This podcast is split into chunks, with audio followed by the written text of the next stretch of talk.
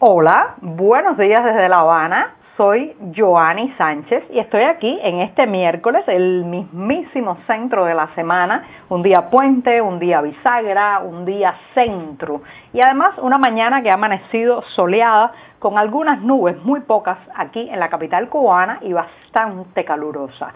Así que voy a aprovechar y abrir de par en par esta ventana 14, no solo para que entre el fresco, la brisa informativa, sino también para invitarlos a todos ustedes a que se asomen junto a mí a los temas y las noticias más importantes de este 19 de agosto de 2020 aquí en Cuba. Hoy voy a comenzar eh, hablando de una convocatoria oficial vinculada con los cultivos, pero antes de decirles los titulares, voy a irme sirviendo el cafecito informativo porque está recién colado, muy caliente todavía, es mejor dejarlo refrescar unos breves minutos.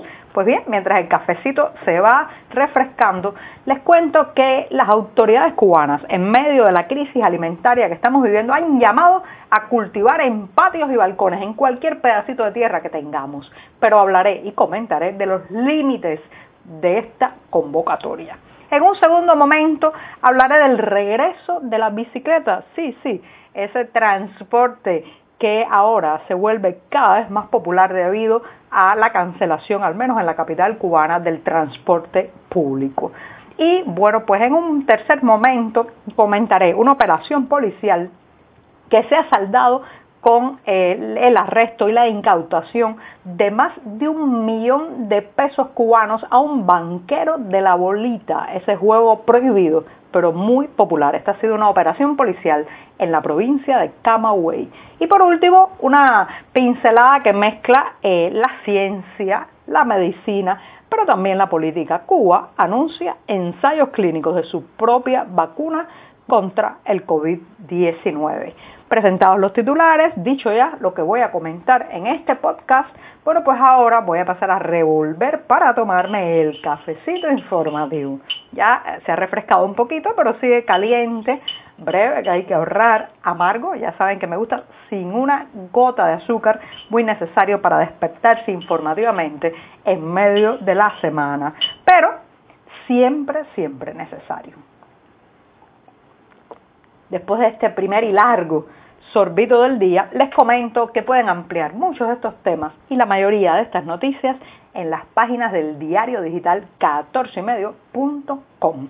Dicho esto, pues me voy a la primera cuestión que ya les avisaba, tiene que ver con una convocatoria. Son días en que escuchamos al discurso oficial convocar a que cada cual siembre, cultive en, en, una lata, en un balcón, en un patio, en un pedacito de tierra con el que cuente o tenga cerca alimentos. Hay una convocatoria debido, claro está, como saben, a que estamos atravesando una profunda crisis de abastecimiento que ya venía, ya venía desde mucho antes de la pandemia, pero que se ha agravado con las restricciones eh, de movilidad y también con la situación económica del país. Así que, eh, ¿qué dicen las autoridades? Que sembremos en cualquier parte un balcón, una terraza, que hay que tratar de producir de manera autónoma, incluso en las ciudades de forma urbana, todos los alimentos o parte de los alimentos que necesitamos. Bueno, está claro que cultivar, sembrar siempre es una buena práctica porque además de darnos cierta autonomía,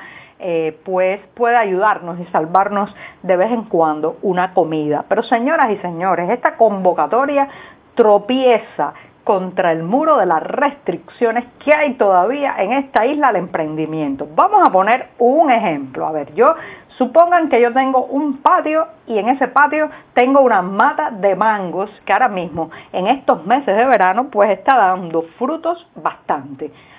Tengo una parte que destino a la familia y otra que quiero comercializar. Bueno, pues ya ahí tenemos un, problema, porque las restricciones, las eh, eh, limitaciones para el comercio de esos alimentos, pues son enormes.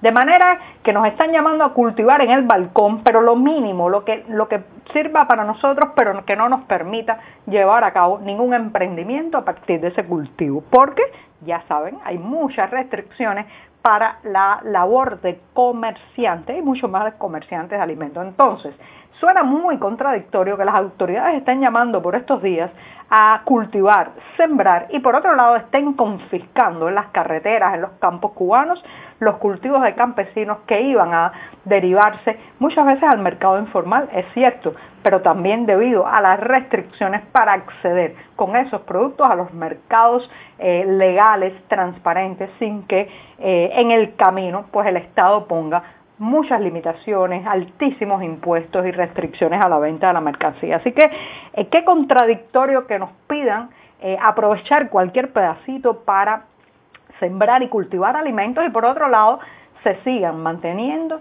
tantas restricciones y prohibiciones absurdas sobre la distribución posterior de lo cosechado. Así que a mí me suena profundamente contradictorio, eh, pero bueno, de todas maneras sí, recomiendo que aprovechemos cada pedacito eh, para, para eh, cultivar porque la situación está muy difícil y esto pica y se extiende. Bueno, terminado el primer tema, me voy a dar otro sorbito de café para llenarme de más energía todavía y seguir con la jornada informativa. Bueno, les contaba que en un segundo momento iba a hablar del regreso de la bicicleta.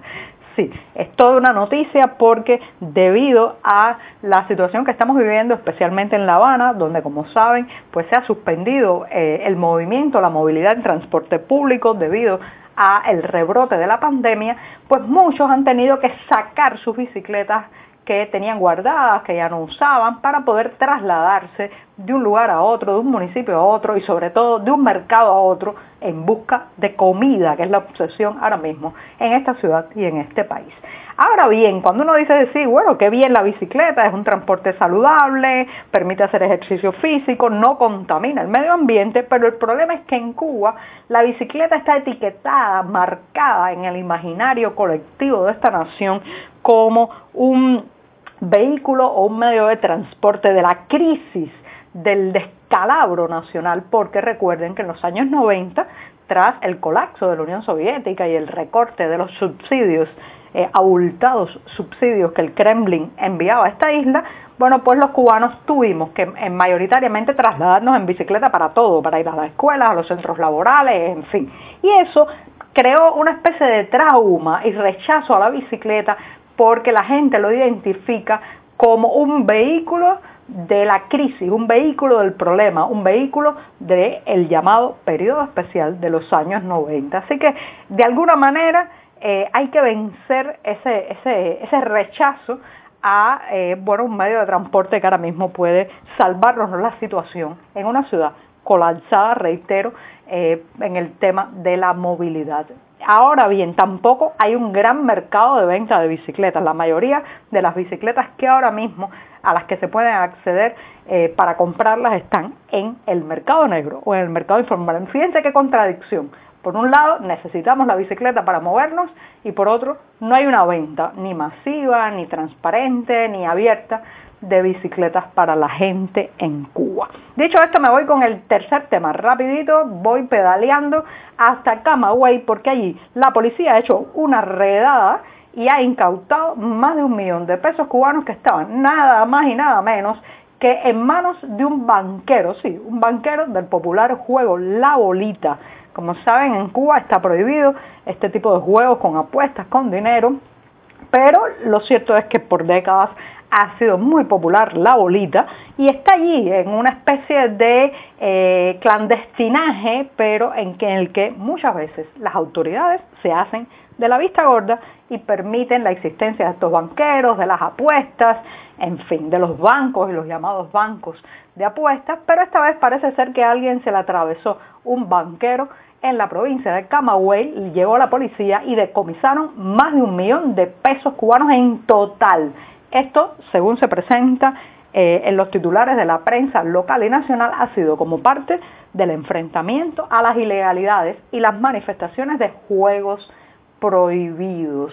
Ya les reitero, la, la cantidad de dinero confiscada fue más de un millón eh, 134 mil pesos en moneda total, tanto en moneda, eh, en pesos cubanos como en pesos convertibles. Ahora uno se pregunta qué pasó allí que de pronto se lanzaron contra la bolita que ha estado y estará siempre en nuestras vidas, incluso a pesar de la persecución.